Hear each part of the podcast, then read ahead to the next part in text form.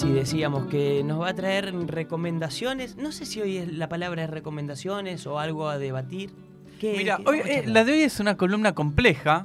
Em, podríamos resumirlo diciendo que traje un libro, un capítulo de un libro, un texto de un libro, pero primero a mí me gustaría contextualizar cómo es que nace esta, esta columna. Vamos a estar hablando de crítica de cine y de un texto que se postula en defensa de los spoilers, eh, que estamos spoileando la columna porque todo esto va a ser el cierre. Primero vamos a hacer una introducción hablando de crítica, justamente. Y yo quería introducir la columna primero diciendo que, que es un tema que yo quería, del, del cual quería hablar hace mucho tiempo y que se presenta casi por, por obligación debido a una serie de comentarios que he recibido en, no en relación a la última columna, que es la que hicimos desde Mar del Plata hablando del Festival de Cine, sino de la anterior. ¿Se acuerdan que hablamos de Happy Together? Sí. del amigo Wong Kar Wai.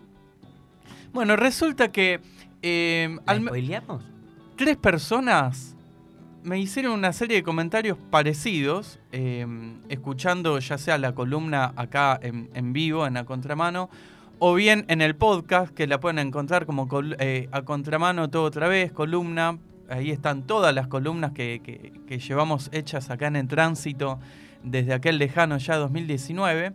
Em, y en relación a esta, a esta película de mm, Happy Together que decía, primero, eh, una persona, porque yo tengo la suerte que algunas personas escuchan la columna y me dan devoluciones eh, constructivas, ¿viste? Las cuales agradezco enormemente.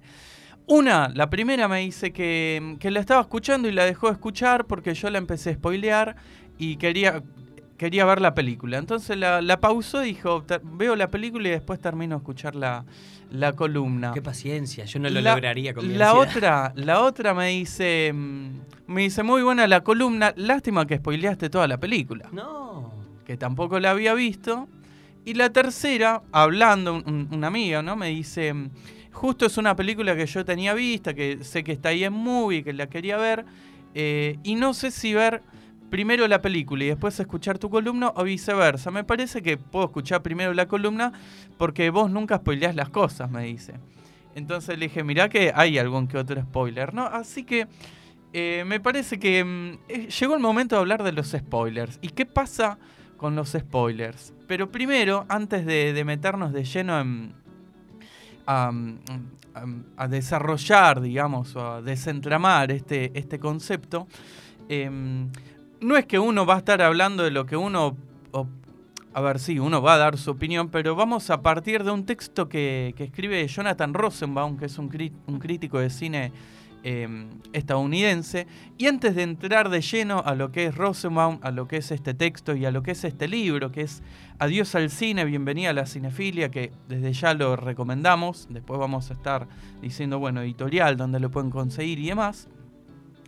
Antes de, pasar de lleno a eso, vamos a hablar un poco de, lo que es la crítica de cine, ¿no? De, qué, hablamos cuando hablamos de crítica de cine? Porque parecería ser que, hacer crítica de cine es decir, esta película es buena y esta película no es buena, lo cual me parece a mí un, reduccionismo y me parece a mí también que en cierta manera es algo a lo cual la misma o cierto sector de la crítica de cine eh, llevó a- a- a- generar, llevó que, a, que suceda con, con cuestiones propias como, no sé, esto de ponerle puntaje a la película, ¿no? ¿Cuántos puntos le das? ¿Cuántas estrellitas le das? O, o esto de, bueno, ahora que estamos en fin de año, ¿viste? Y comienzan todos con los listados, los mejores discos, las mejores películas. ¿Hasta qué punto se puede eh, desarrollar un listado objetivo de cuáles son las mejores películas del año? Y ni hablar las mejores películas de la historia, esto que ahora está, eh, está también en boca de, todo el mundo con,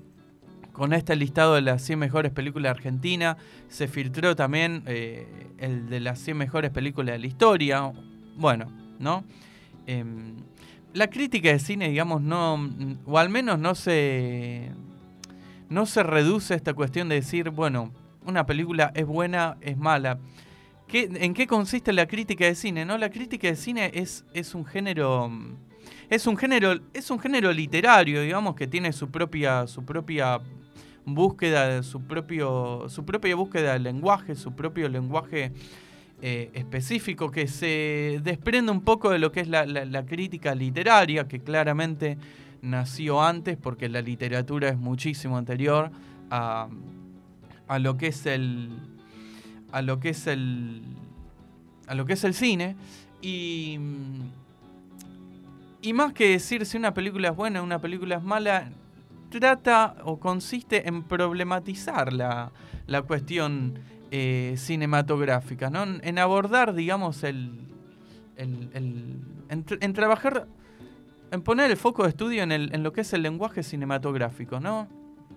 A mí me gustaría, tipo, no soy mucho. Ustedes son bastante más cinéfilos que yo. Yo disfruto de las películas sin entender cosas técnicas o eh, recursos que se puedan llegar a implementar dentro de una película en la visión de un director o un productor o etcétera. O un crítico que obviamente eh, engloba todas las visiones juntas. Estaría obviamente copado y a mí me atraería más para un comienzo de lectura de críticas ver a alguien que me traduzca las cosas más que criticarlas. O sea, obviamente va a resaltar una mejor o peor cualidad según su subjetividad pero eh, estaría bueno como que me traduzca el crítico mm. para un principiante. Y entiendo que después esas traducciones o lecturas que puede hacer el crítico, ahí veo que se podría sacar algunas críticas positivas y no estos eh, jueces de películas más que que críticos, ¿no? Porque terminan siendo jueces. Eh, bueno, tres cosas para responder a esto que, que estás diciendo. Primero mencionás el término cinefilia, ¿no? Y, está bueno marcar la diferencia de que ser cinéfilo no es ser crítico de cine, ¿no? Son cosas. Podríamos dedicar en el futuro una columna estrictamente a cinefilia, a lo que es la cinefilia. Y yo creo que existen tantas cinefilias como tantas personas eh, que ven que ven que ven cine. Después em, aparece esta cuestión del término mm, eh, de, crítica como algo peyorativo, ¿no? Como mm. hacer crítica es, es, criticar en el sentido negativo, hablar mal, hablar mal de algo, ¿no? Cuando en realidad lo que se pone en juego es una cuestión de, eh, de, juicios y, argumentaciones, como vamos a, ver ahora en, apenas unos segundos. Y la tercera, spoileando el final o el segundo bloque de, esta columna que vos eh, pedís, digamos, hay como una especie de puente entre lo que podría ser una primera aproximación y lo que es la, crítica eh, de cine. Eh, Jonathan Rosenbaum, eh, una de las cosas que, a mí más me gusta y también otro uno de los motivos por los cuales yo elegí traerlo en esta columna, es un crítico de cine, digamos, que, que, que también se desempeña como divulgador, digamos, ¿no? que simplifica la, cuestión de... No, no, simplifica conceptualmente, pero escribe de una manera, digamos, que resulta accesible para, alguna, para las personas que quizás no tienen un conocimiento muy profundo en la materia. Entonces, eh, no solo es un excelente crítico, sino que también es, un excelente, es, una puerta de entrada a lo que es la, la, crítica cinematográfica, que como decía recién, Em, es, un, es un género que consiste o, que busca problematizar la, la, cuestión cinematográfica, que trabaja con la. Con, trabaja con el lenguaje cinematográfico como, como objeto de, estudio y que consiste, digamos, en parte, digamos, de una actitud crítica, eh, crítica no en el sentido negativo, ¿no? De, de, un profesional, de un, de un, de un crítico, ¿no? De, un, de alguien que trabaja, de un escritor, de alguien que hace crítica. ¿Y cómo se hace un crítico? Y, y para, para termino esta idea, si no me, me, pierdo. Y que. Mm, y cuyo objetivo, digamos, estaría estar. A ver, parte de una subjetividad, el crítico de cine, parte de un punto de vista, parte de un, de un mundo interno, ¿no? Eh, y, y el, el, objetivo, digamos, o el desafío estaría en fundamentar ¿no? Que es esto que, piensa, ¿no? Es decir, una película es mala, una película es buena. Bueno, pero ¿por qué? No,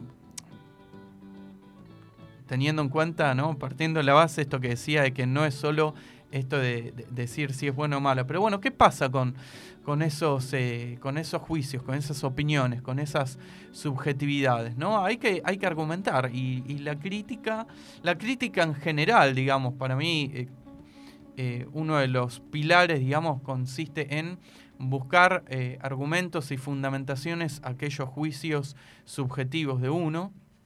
Y en el caso de la crítica de cine está vinculado, valga la redundancia, al mundo del cine. Ahora, ¿qué pasa? Porque em, esta búsqueda de, o esta necesidad, este desafío de, fundamentar, de argumentar los juicios, los juicios em, personales, que en, tratándose del cine por lo general van eh, se trata de, juicios estéticos por lo general, porque bueno, el, cine es una de las es una de las artes. Pero lo que tiene, digamos, esta, esta tarea es que al, buscar argumentar esta, o al buscar dar forma eh, estas subjetividades, para mí, digamos, lo que, se, lo que se pone en juego, lo que se termina generando, es que se termina, em, se termina disminuyendo esta subjetividad, porque al, buscar argumentar lo que, lo que uno termina, lo, que uno siempre termina haciendo, digamos, es, es, es, criticarse a uno mismo, ¿no?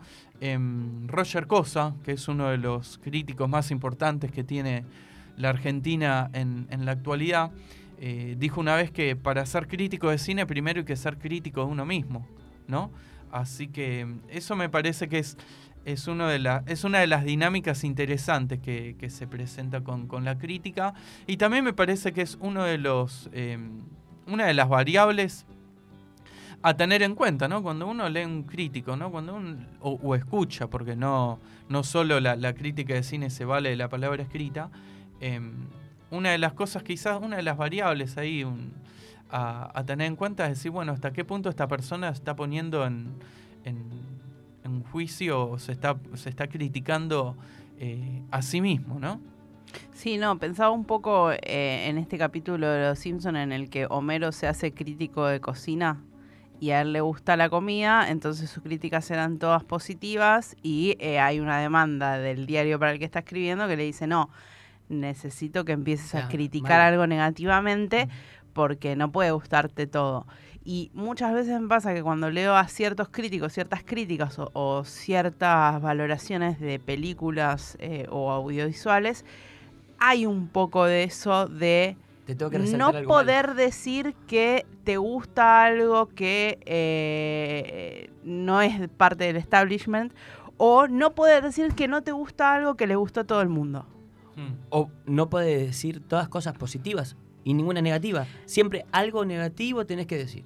O sea, alguna crítica negativa tenés que agregar. ¿Por qué? No puede ser una crítica meramente positiva. Sí, eh, también, bueno, eh, en, su momento yo durante mucho tiempo hice crítica de cine, pero desde una perspectiva feminista, ¿no? Buscar esa crítica. Y en esa columna eh, lo que buscábamos era vamos a hacer la crítica de las películas, pero más allá de nos gusten o no nos gusten, o sea feminista o no sea feminista, yo siento, o es lo que creo creer como persona a la que le gusta el cine, que de toda película, buena, mala, bajo los parámetros estéticos y, de guion y demás que pongamos, siempre hay algo. Hasta de la mm. película que menos te guste, que esté mal realizada, que el guion sea flojo. Justamente esas estas cuestiones son las cuales permiten que haya eh, una ganancia para la persona que está viendo. Porque si vos decís, no, esta película no me gustó, bueno, a veces hay que sentarse y pensar, ¿por qué no me gustó?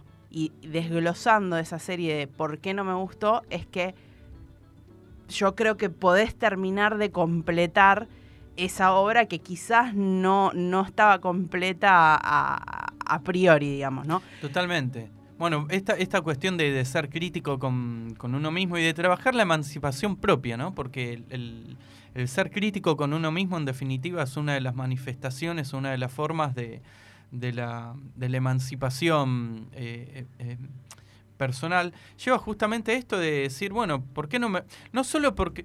Mirá qué interesante, no solo por qué no me gusta esto, sino también preguntarse por qué me gusta esto. ¿No? Porque es una pregunta que a veces decís, bueno, esto me encanta y queda ahí. Pero decís, bueno, ¿por qué me, me, me, gusta esto? Roger Cosa, eh, acerca de esto que vos decías, eh, también dice que, bueno, que una buena película, digamos, te da mucho más eh, material o, es mucho más rica, digamos, a la hora de, hacer una buena crítica. pero que una mala película también, o un, el tema está bueno en decir por qué es mala la película, y primero, por qué no, no me gustó. Y acerca de lo primero que, que decías, esto de, de, de Homero que al principio escribe todo bien y después al medio le dice que tiene que ser un poco más, más negativo, más picante, es también algo que, que se ve no solo en la crítica de cine, sino también en, en general, digamos, ¿no? en esta cuestión de que muchas veces la, la polémica es lo que, lo que vende. Y acerca de, mm, de hablar siempre bien, eh, ahí también es complejo porque muchas veces lo que entra en juego son intereses económicos, que a veces son muy sutiles. Por ejemplo, uno escucha programas de radio en los que hay columnistas que hablan de cine, que se presentan como críticos de cine, eh, que te hablan de los estrenos de la semana en Netflix. Y después resulta que la columna está auspiciada por Netflix. Entonces, ¿hasta qué punto, yo me pregunto, esas mismas personas pueden decir, che, la verdad que esta serie, la verdad es, es horrible? Yo no lo escuché, por ejemplo. Siempre, todas las series están buenas, ¿viste? Pero bueno, volviendo a, a la cuestión de, de- de la crítica de cine y para ir redondeando este primer, este primer eh, bloque, eh, así como, como hay tantas eh, cinefilias, digamos, como, como personas que ven cine, por decirlo de alguna manera, eh, no existe una única crítica de cine, sino que en primer lugar, digamos, los mejores críticos para mí son aquellos que, desarrollan un estilo propio. y después, además de, de tener un estilo propio, lo que se generan son escuelas, ¿no? Son corrientes, son movimientos. Eh, quizás el primero que, se venga a la mente es el de, el de Cayers, que, que, bueno, es como una especie de mito fundacional de lo que es la crítica de cine, ahí con Godard, Truffaut escribiendo antes de lanzarse a hacer eh, sus películas. De hecho, Godard decía que, em, que el hacer cine es una de las formas de hacer crítica de cine. Em, pero bueno, estos muchachos empiezan en los años 50 y la verdad es que eh, existe y hay críticos de cine desde conocidos desde, desde años antes, ¿no? Acá, eh, por ejemplo, tenemos a, a Homero Elcina Tevenet, que, que bueno, él, él era uruguayo, pero vivió y escribió y publicó mucho tiempo acá en Argentina. De hecho, acá en Argentina se publicaron sus, los cuatro tomos de las obras incompletas, que son estos, estos cuatro tomos monumentales de mil o más de mil páginas cada uno, que como su nombre lo dice son incompletas, o sea que no creo que representa un 60% del total de textos que escribió a lo largo de su vida. Y él ya escribía en los años 30, años 40. eh, y después en los años 40 también escribía eh, Manny Farber, que es... Bueno, Roger Cosa decía que Manny Farber es a la crítica de cine lo que James Joyce fue a la, a la literatura. Así que tenemos ahí un... Tenemos bastante... Bastante, bastantes corrientes, bastantes autores importantes y uno de ellos es el amigo Jonathan Rosenbaum, que es el que justamente tenemos acá. Tenemos el librito, el libro, ¿no? De Monte Hermoso Ediciones, que es una editorial que, bueno, que publicó a, a Manny Farber, publicó a otros críticos también. Y publicó este libro que es Adiós al cine, bienvenida a la cinefilia. Eh, el subtítulo es La cultura cinematográfica en transición que es una recopilación, una antología de todos los textos que Jonathan Rosenbaum, que nace en los Estados Unidos en 1943, escribe en un periodo determinado que es la década del 2000, últimos años de los 90 eh, y después del 2000 al 2010. Pero bueno, ya ahí estamos eh, entrando en el terreno de lo que va a ser el segundo bloque. En el segundo Bien. bloque vamos a Em, bueno, vamos a decir, vamos a decir algunas cosas de él como, como autor, digamos, cuáles son la- las principales eh, características de él como crítico de cine. Vamos a contextualizar un poco el momento en el que él escribe todo esto y vamos a pasar a todo lo que el mundo, todo, a lo que el- todo el mundo quiere escuchar, que es qué pasa con los spoilers. Dale, ¿podemos Bueno, spoilear lo- algo? Los vamos a, vamos a defender a los spoilers. Entonces manden al 11 32 15 18 08 los spoilers de las series que, y películas que ustedes quieran spoilearle a la gente y si no las películas que quieran que nosotros les spoileemos al aire de a contramano 11 32 15 18 08 hoy tenemos full spoiler en tránsito.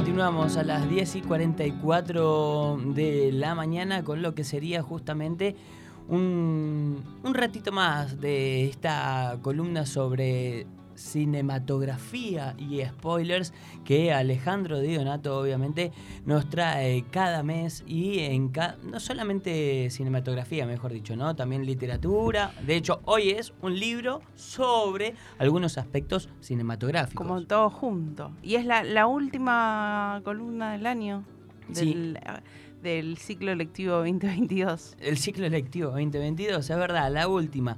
La mejor, no sé, eso lo dirá la gente. Nuestros críticos verdaderos, quienes nos escuchan constantemente en la 93.9 FM en tránsito. Y todo esto para todas estas palabras de Imanol completando el silencio de la radio, es para esperarlo, Alejandro. Alejandro, ahora. ¿Es la última?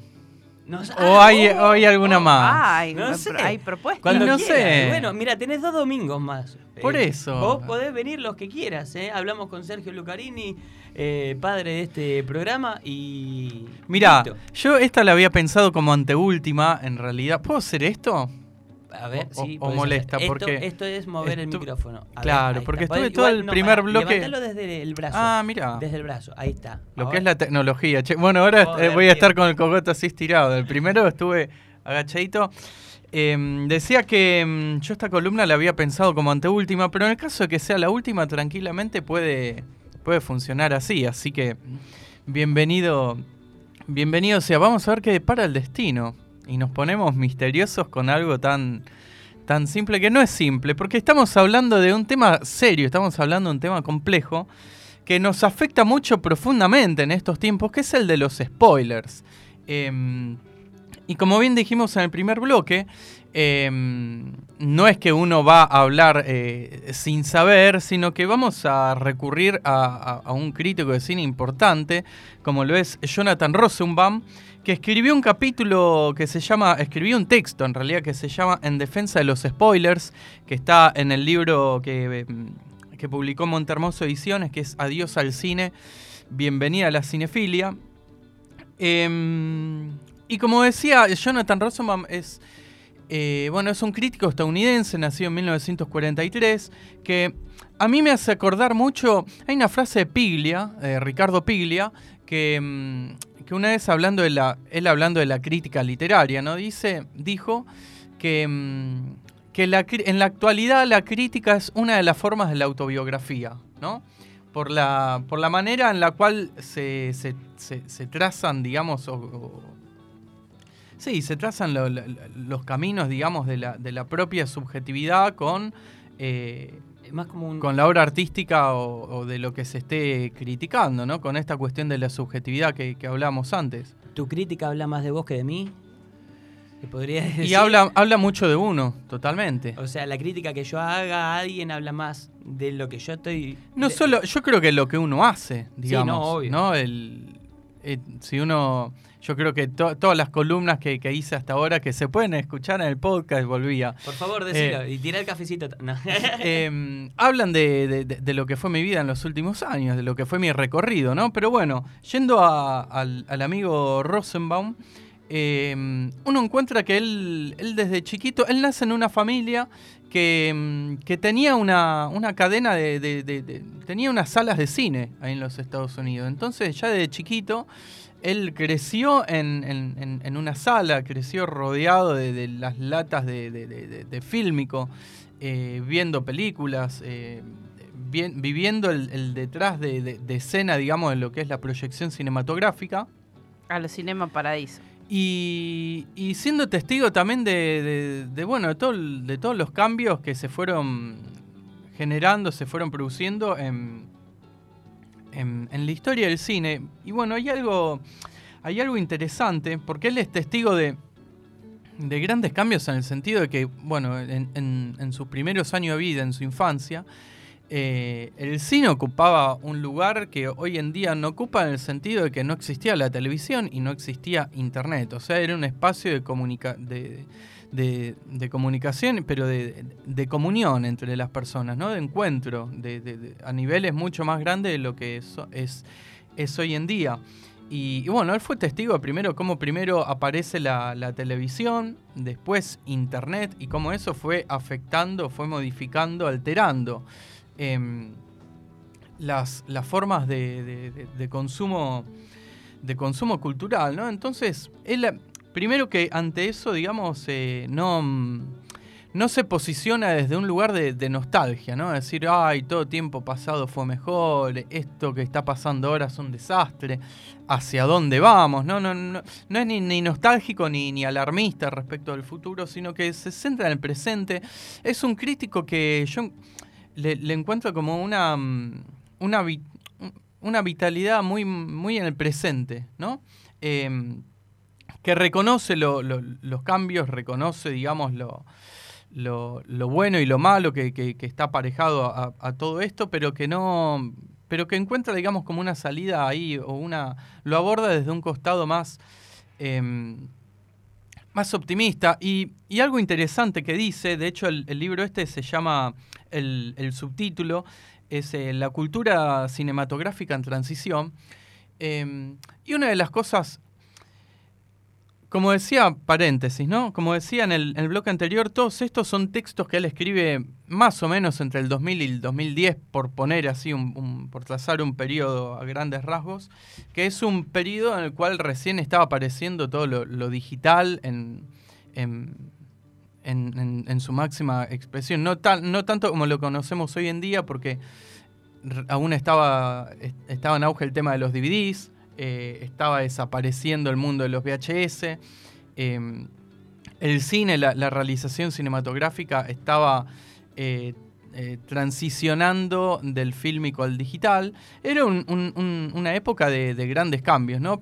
Y él, en, en- primer lugar, lo que dice es que, bueno, a ver, no es que esto es la primera vez que la historia del cine está cambiando. Lo que dice es que el cine, desde que nació como tal, todo el tiempo fue cambiando.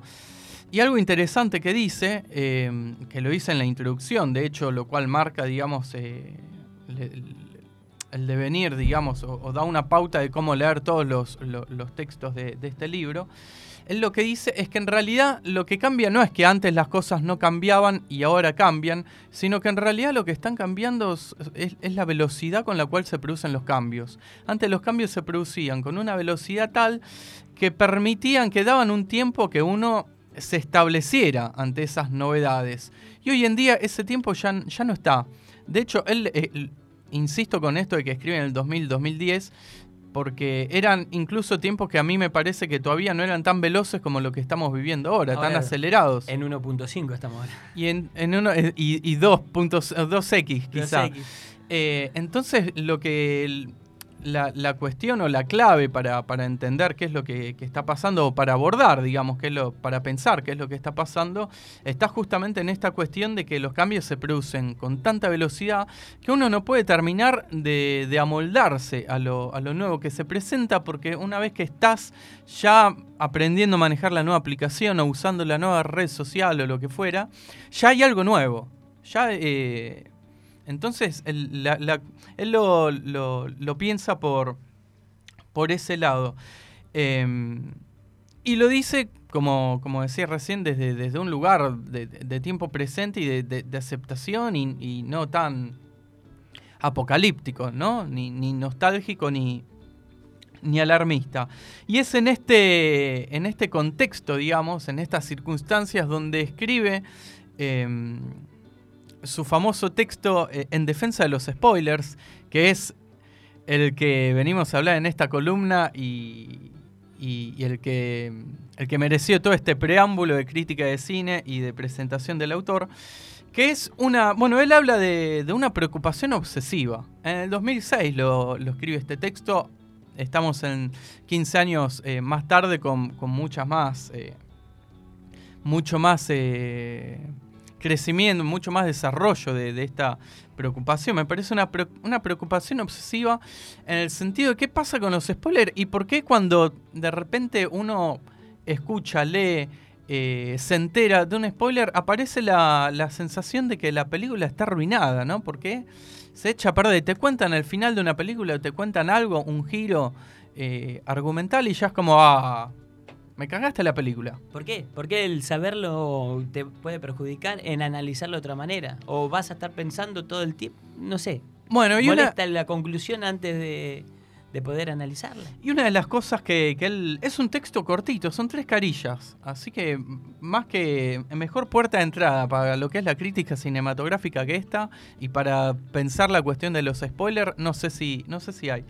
Em, una de las cosas que hice para comenzar es que es un drama actual y él dice, argumenta diciendo, por ejemplo, que desde la publicación del Quijote hasta mediados del siglo XIX, em, las novelas o muchas, eh, muchos textos de, de ficción, em, los capítulos llevaban como nombre el resumen de lo que pasa en ese capítulo. Por ejemplo, cuando... Cuando, cuando Alejandro se levanta un domingo a las 8 de la mañana y va a hacer la columna a En Tránsito, a contramano. Y el capítulo cuenta eso, digamos. O sea, el, el nombre de los capítulos era el spoiler de lo. Y uno leyendo el índice podía leer lo que ocurría en, en la novela, ¿no? Y después lo que dice, que para mí es lo más jugoso de- del asunto, es que en realidad lo que se pone en juego con el concepto de spoiler es un privilegio, es un predominio, un protagonismo excesivo de la trama por sobre Sí. otras cosas como el estilo, la forma, otros, otras herramientas, otros elementos, en este caso el lenguaje cinematográfico, ¿no? Y también de la ficción sobre la no ficción, porque uno al no querer que, que- que- que- le revelen cosas de, de lo que va a pasar en una película, por ejemplo, eh, lo que está lo que estás eh, lo que está priorizando digamos es la ficción en el sentido de que si es algo de no ficción supuestamente ya se conoce. Por más que uno podría hacer una pequeña una pequeña objeción en, en esto y, y recordar algunas cosas que se leyeron en redes sociales hace no mucho de gente por ejemplo pidiendo que no le spoileen Argentina 1985 Pero chicos, ya es como que no me te spoile de Titanic. Mirá, el barco Bueno. se hundió. El Bueno. barco se hundió, maestro. totalmente A mí me pasaba, por ejemplo, en una de las series, veía Vikingos y la veía con mi viejo. Y mi viejo me iba diciendo todo lo que iba a pasar. Ahora van a invadir Francia, ahora van a esto. Y sí, se llama historia. Básicamente, está basado en esos puntos. Pero en, hay otra gente que quizás la apunta de otro lado. En mi familia, mi hermana arranca los libros y siempre lee el final de los libros antes de comenzarlo. Hago lo mismo. Siempre. pero siempre. eso ¿eh? es, es, em, Lee el final ¿Es de los libros antes de acaso al- al- al- alguna especie de batalla contra la ansiedad? No sé. No sé, le gusta, le gusta leer eso. A ver, Eh, yo lo hago, lo hago. Leo la última carilla del libro, las últimas dos líneas, o el último, el Párrafo. párrafo. Sí. eh, porque es un desafío de ver de cómo el libro va a llegar a ese punto. Pocas veces hay Bueno, pero ahí lo que estás haciendo grandes. justamente es no darle un, un protagonismo excesivo Al a la trama. al- a la trama. ¿Por qué, por qué es un spoiler decir que tal personaje se muere, por ejemplo, en una película? Y no lo es decir, bueno, la película está, eh, en el caso de Happy Together, eh, por- eh, arranca... En, en momentos está en, blanco y negro y en momentos en color. ¿Por qué yo cuento eso y nadie dice, ah, me spoileaste la película? ¿Por qué no es un spoiler decir que al final de tal película o en determinado momento suena tal canción? No sé. ¿Por qué? ¿Por qué no es.? Bueno. El final es lo. Porque sí, eh, justamente lo, en realidad a nivel. A nivel Hay finales y hay finales, ¿no? Obviamente, hay finales en los que son completamente sorpresivos y el giro, por ejemplo, contarte eh, a la semana de haber visto El secreto de sus ojos. El secreto, ¿Cómo era? ¿De sus El ojos? o secreto de tus sus ojos, De sí. sus ojos. Eh, contarte el final de eso a una semana del, del, del estreno es un, un poco medio hijo de su madre, porque eh, o hijo de su padre, porque tiene un giro en particular ese final y lo asombroso de la Mm. película, más allá de diferentes estilos y diferentes cosas que vaya llevando, el final es lo más sorprendente. Ahora, contarte el final de 1985 es como que más o menos se sabe, vamos a ver las actuaciones, cómo se fue la trama, cómo lo interpretó eh, determinado actor o, o cómo lo llevó adelante el director, pero resto ya lo sabes. Creo que hay Bueno, pero algunas cosas que spoiler sí y algunas cosas que, mira, preferiría no contármelo. esto lleva a otro punto interesante que, que aborda Jonathan Rosenbaum, que en este caso no tanto como, como, como, como espectador o como visualizador de, de- de una película, sino desde el lugar de crítico, ¿no? Es cómo esto afecta la- el, el desempeño de uno como, como profesional. Por ejemplo, volviendo al secreto de sus ojos. Si uno quiere hacer una crítica del, del secreto de sus ojos y, hablar, por ejemplo, de cómo en realidad lo que hace a través de una historia romántica, emotiva, con Darín y qué sé yo, es avalar la justicia por mano propia, uno para hablar de eso tiene que hablar un poco de- del final. Pero uno ahí no está spoileando eh, por, por, mala, por mala intención, ¿no? Ahí, ahí sí, digamos, estamos de acuerdo, pero si uno lo que en realidad quiere hablar eh, es, que en el secreto de sus ojos eh, lo que se, se avala de una manera la, la justicia por mano propia, que es lo que pasa al final, tiene que hablar un poco de, de- del final. ¿Y por qué eh, no podría hacerlo y no podría... porque es... Es un elemento, es un, un argumento, es un- aspecto interesante de la película, que no, no se habla mucho, de hecho, de, de eso. ¿Por qué no se podría hacer por el hecho de que se estaría spoileando algo, ¿no? Y ahí me parece que está bueno remarcar esto, de bueno, de que si vamos a hablar de spoilers, que, tengan una, una finalidad, ¿no? Que, que- sean parte de algo más profundo, de algo más interesante y que no sea solo el hecho de decir, ay, te, te cago cómo termina la nueva Spider-Man porque quiero que te jodas, ¿no? Que, Sí. que es, eh, que es algo que pasa, que es algo que, que está muy presente en las redes sociales. Yo pensaba en una película, cuando comenzaste a hacer la columna, en una película que tiene un giro del final que realmente causa sorpresa, que es Sexto Sentido, la película de Shyamalan, ¿no? Mm. Eh, el final lo cambia todo, un poco, todo lo que... A mí me pasó que huí de los spoilers, en ese momento no eran llamados spoilers todavía, eh, porque bueno, no podía ir al cine en ese momento. Pasa el tiempo, cuando ya, bueno, estoy a punto de verla, prendo la radio, había pasado un tiempo, y hacen una columna de cine y dicen no, porque bueno, está muerto. No me lo conté. La columna no tenía nada que ver con, o sea, realmente acá creo que sí, que esto de, de Con mala leche. No había una justificación de lo por qué se estaba hablando. A pesar de eso, cuando vi la película, tuve la, la, mm, suerte de ya contar con ese dato, entonces lo vi desde otro lado. Eh, pude hacer un análisis de cuáles son los- lo- las cosas que nos dicen en la trama, nos, nos, nos, eh, adelantan eso, y en esa película especialmente hay un gran trabajo de imagen En todo lo que tiene relacionado con, bueno, esto en realidad ya te lo dijo. Ya te lo estaban diciendo. Bueno, no técnicamente ya te lo dijo. Claro. Bueno, eso es otro aspecto interesante de los spoilers, ¿no? El hecho de decir, sí, bueno, ya, yo ya sé cómo funciona esto, yo ya sé qué pasa. ¿Qué pasa cuando la veo? ¿No? En el caso, ponele que no te la spoilearon, que la viste y al final te enterás que Bruce Willis siempre estuvo muerto. Eh, te dan ganas de volver a verla, la volvés a ver, ¿qué pasa? ¿Te gusta? ¿No? Es como que ahí hay otra, otro indicador de, de- de análisis de, de la película. Y otra cosa también que, que me parece que se pone en juego con esta cuestión de, spoiler sí, spoiler no, es qué pasa con la capacidad de sorpresa de uno. Porque si de repente te cuentan que pasa tal cosa en la película y ya con eso eh, te arruinan la película y no te dan ganas de verla y la dejas ahí a un costado, la desechás. em, No, Solo con eso te A eso, de cómo se llega a ese final que te dijeron. Y lo interesante también está en, o el desafío, eh, en buscar, digamos, siempre nuevas formas de, de sorpresas, ¿no? Porque uno, cuanto más conoce, esto que hablamos recién fuera de, de aire, cuanto más conoce o más eh, eh, eh, estudia eh, un- una determinada materia, eh, más difícil eh, resulta, digamos, eh, sorprenderse ante algo, ¿no? Porque sabes cómo, cómo funciona, pero también está bueno, digamos, buscar nuevas formas, buscar eh, abrirse, digamos, con curiosidad a ver qué, mm, qué, qué- qué puede pasar, ¿no? Y con todo esto, a ver, no estoy, no estoy diciendo...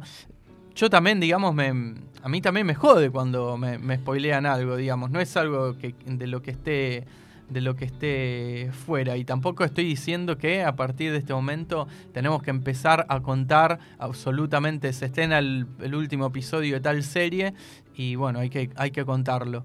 Eh, sí, quizás lo que, prim- primero ante todo, una invitación a aventurarse en el mundo de la, de la crítica de cine y en especial de la lectura de, de Jonathan Rosenbaum y de este, de este libro que es Adiós al cine, bienvenida a la cinefilia, que quizás eh, el año que viene volvamos sobre algunos de los textos que, que trabaja acá, em, sino también em, ser consciente de lo que pasa, ¿no? Esto que hablamos antes de la, de la emancipación, de decir, bueno, qué sé yo, me jode, lo, me jode el tema de los spoilers, me jode, pero ¿por qué? ¿No? Eh, quizás no, no correrse, no evitarlo, no evadirlo, pero sí ser consciente de cuáles son los hilos ahí que, que- se tejen en este entramado, que en este caso es el del mundo de- del cine, de la serie, pero que se puede hacer extensivo a la literatura o mismo a la gastronomía, como, como recién decía Raquel. Y recalcar para mí la responsabilidad de quien vaya a hablar algo de una película y o serie, de consultar a sus cercanos con quién va a establecer esa conversación, si la vieron o no. Y ¿Eh? también- Para comentar, porque, o si le eh, molesta, no, no, o porque si hay le gente molesta, a la que no, le la molesta. verdad que no me molesta o no la voy a ver o ni me interesaba desde el vamos y listo. Pero, a ver, también desde la columna no es que, ah, te molestan los spoilers, bueno, dale, curtite. No, bueno, si a alguien le molesta, vamos a ser responsables y no se lo digamos. Y también hasta qué punto uno está siendo constructivo con eso que dice. Claro, ¿no? para que- ¿de Decir, qué me bueno, sirve, si, eh, si tengo que- decir esto, pero ¿por qué? Eh, ¿es, ¿Es indispensable que lo diga? Eh, me pasó también contando, hablaban fuera de aire de, de esta serie protagonizada por Lali Espósito, El fin del amor, eh, hablando con amigas, o sea, una decía, no la vi todavía, no me spoileen. A veces también está bueno hacer, bueno, yo hice toda la crítica sin spoiler y otra amiga cayó en el spoiler, no, no hubo forma.